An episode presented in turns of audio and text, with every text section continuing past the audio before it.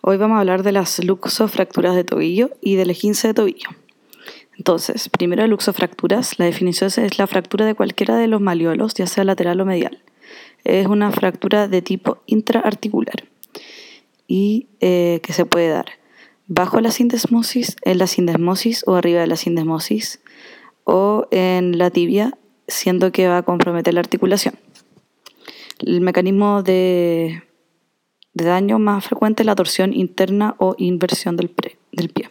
Saber que la articulación del tobillo está compuesta de la fíbula, la tibia y el talo o astrágalo, y que en el fondo va a tener eh, componente de ligamentos mediales, laterales y la sindesmosis que va, a unir la, eh, la fíbula con la tibia. cuadro clínico va a ser un clásico aumento de volumen con dolor, eh, deformidad, impotencia funcional, donde la persona en el fondo no va a poder apoyar el pie, no va a poder soportar el peso, eh, etc. Y es importante acá diferenciarlo de un esguince. Em, y la única manera de hacer esto es mediante una radiografía, pero no se puede pedir radiografía a todos los dolores de tobillo que vienen porque son muchos. Así que para eso están los criterios de Ottawa, que en el fondo te van a orientar así es que es probable de que haya una fractura o no. Y uno de ellos positivo ya implica que hay que hacer una radiografía. Entonces hay como dos elementos para tomar radiografía de tobillo y para tomar radiografía de pie. Entonces, para tomar radiografía de tobillo uno las toma así.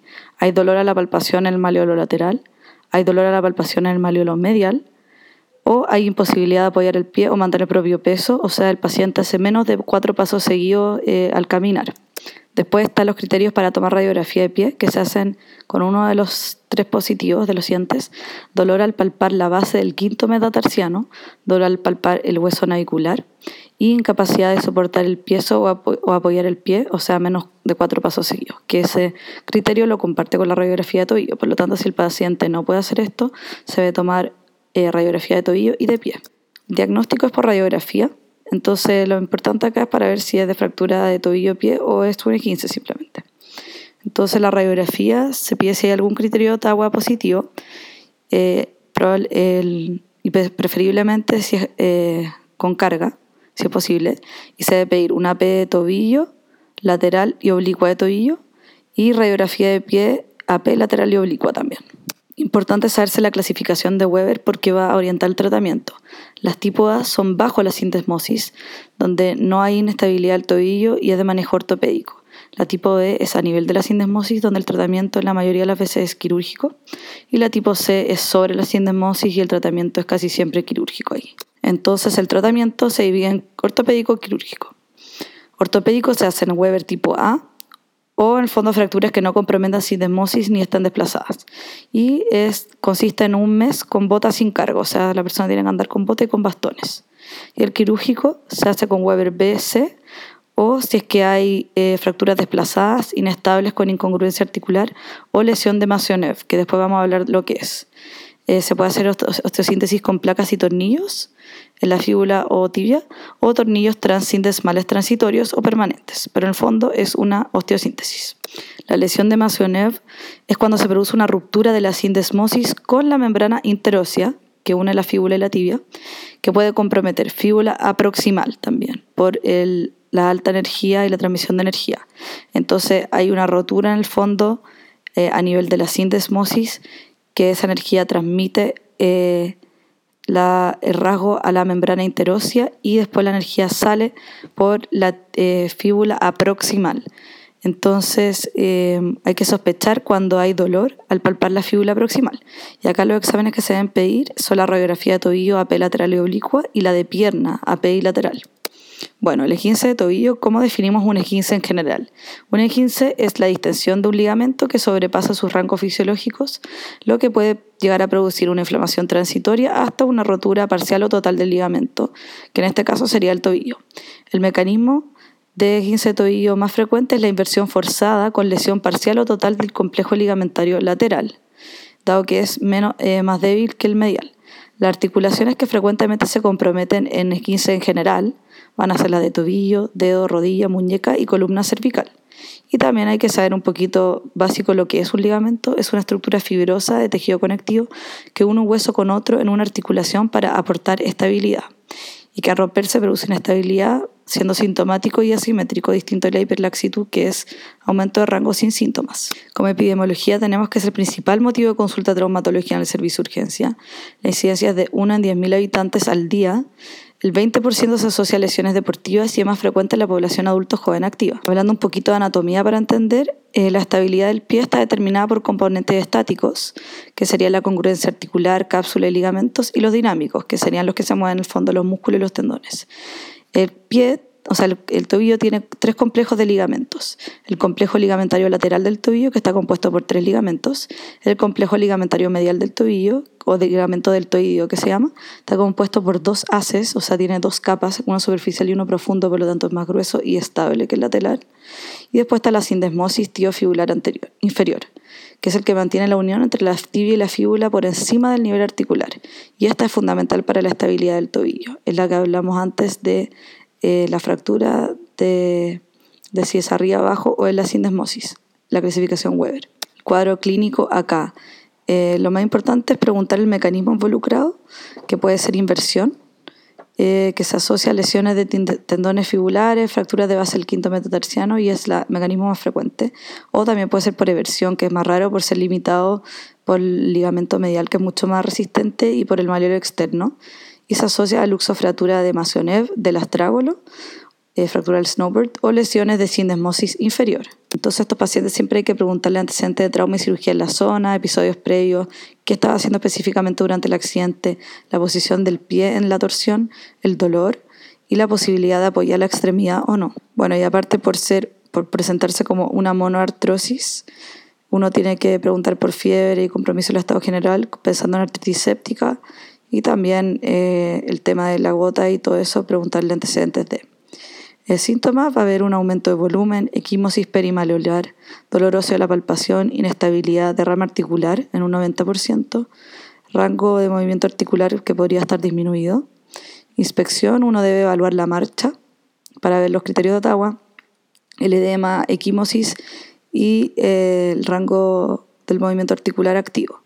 Después de la palpación hay que palpar las prominencias óseas, eh, los maliolos laterales mediales, la base del quinto metatarsiano y la del navicular, además de otras prominencias óseas como el calcáneo, eh, los ligamentos medial laterales, los tendones fibulares, los de Aquiles, etc. También hay maniobras específicas que uno puede hacer para el tobillo eh, para evaluar distintas cosas. El squeeze test se usa para evaluar lesión de sindesmosis y se, hace, se comprime la tibia contra la fíbula en el tercio distal de la pierna y si hay dolor anterior del tobillo es positiva.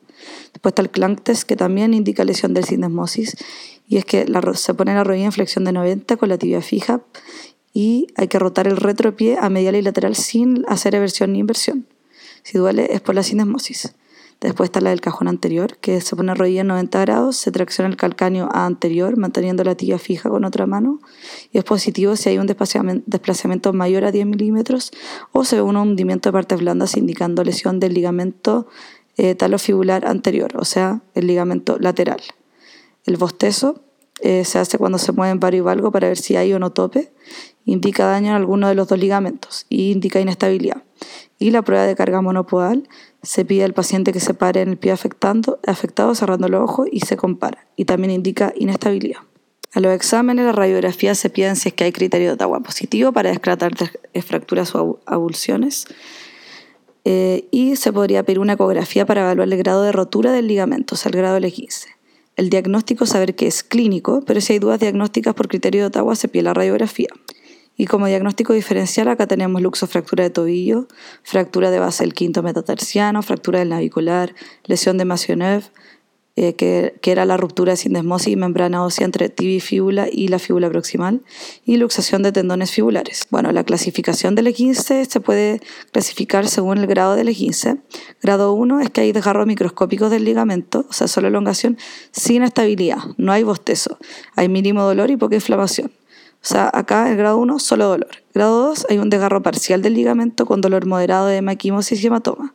Acá se le agrega, eh, aparte del dolor, la impotencia funcional, o sea, la, claudicación al caminar. Eh, y el grado 3 hay una ruptura total del ligamento con dolor intenso, de más severo e incapacidad para apoyar el pie.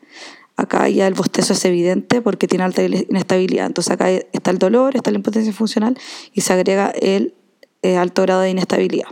También como clasificación en esguinces en general, uno también los puede dividir por congruencia articular. Si no hay pérdida de congruencia articular, son más estables. Con pérdida de congruencia articular eh, hay estiramiento máximo, hay rotura de ligamentos con gran inestabilidad, pudiendo haber una subluxación de tobillo o luxación por rotura total del ligamento. Y también uno lo puede hacer según la localización del ligamento en esguince en general. Los esguinces intraarticulares son los que hay escasa irrigación, por ejemplo, el cruzado anterior de la rodilla, y se asocia a mala cicatrización, por los que esos operan. Los extraarticulares o capsulares tienen buena cicatrización con una rehabilitación más corta, por ejemplo, los esguinces de tobillo, y esos no se operan. El tratamiento se basa en que es ortopédico y se basa en RICE más AINES y paracetamol. Entonces, RICE es R de reposo deportivo por X tiempo según el grado del 15 y es ice o hielo, en el fondo para desinflamar, controlar el edema y el dolor, donde se aplica hielo por 20 minutos cada 2 a 3 horas por los primeros 2 a 3 días hasta que baje el aumento de volumen. Compresión, que se pone un vendaje clásico elástico y elevación que mantener el pie en alto. Entonces, en el grado 1 vamos a hacer RICE con reposo por 10 días, más AINES más paracetamol. El grado 2 va a ser RICE con reposo por un mes, más AINE más paracetamol, más una órtesis estabilizadora de tobillo que evita la inversión y eversión y permite la flexo-extensión solamente para favorecer la cicatrización. Y eventualmente se puede hacer kinesioterapia en deportistas. La grado 3 es RICE con reposo de 1 a 3 meses, AINES paracetamol, órtesis estabilizadora de tobillo y kinesioterapia, siempre. Entonces, en el fondo, siempre se mantiene el RICE, AINES paracetamol y al, eh, a la 1 solo eso, a la 2 se le agrega la órtesis y a la 3 se le agrega la kinesioterapia. Saber que la, el manejo quirúrgico se hace muy poco frecuentemente en la grado 3, por ejemplo, si es que persiste la inestabilidad o hay pellizcamiento de la articulación, o sea, si duele. Eh, y eh, se podría hacer en otras partes del cuerpo en ligamento con mala cicatrización, como el, de la, el cruzado anterior y colateral lateral de la rodilla. Las complicaciones eh, son la primera es la recurrencia porque eh, los ligamentos pueden perder la propiocepción y volverse a lesionar. Pero hay que saber que los, eh, los esguinces no se hacen crónicos.